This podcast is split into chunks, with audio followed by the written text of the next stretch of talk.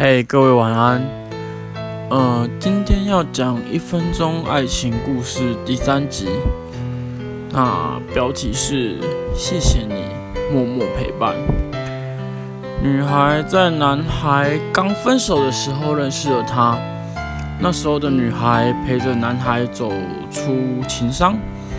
那也在一个男孩突然开始珍惜女孩的片刻。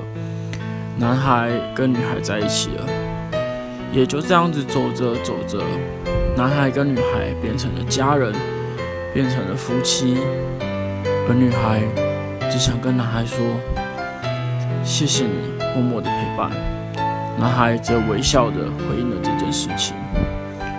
我想，这修成正果的爱情，也许是最甘美的一种爱情形式。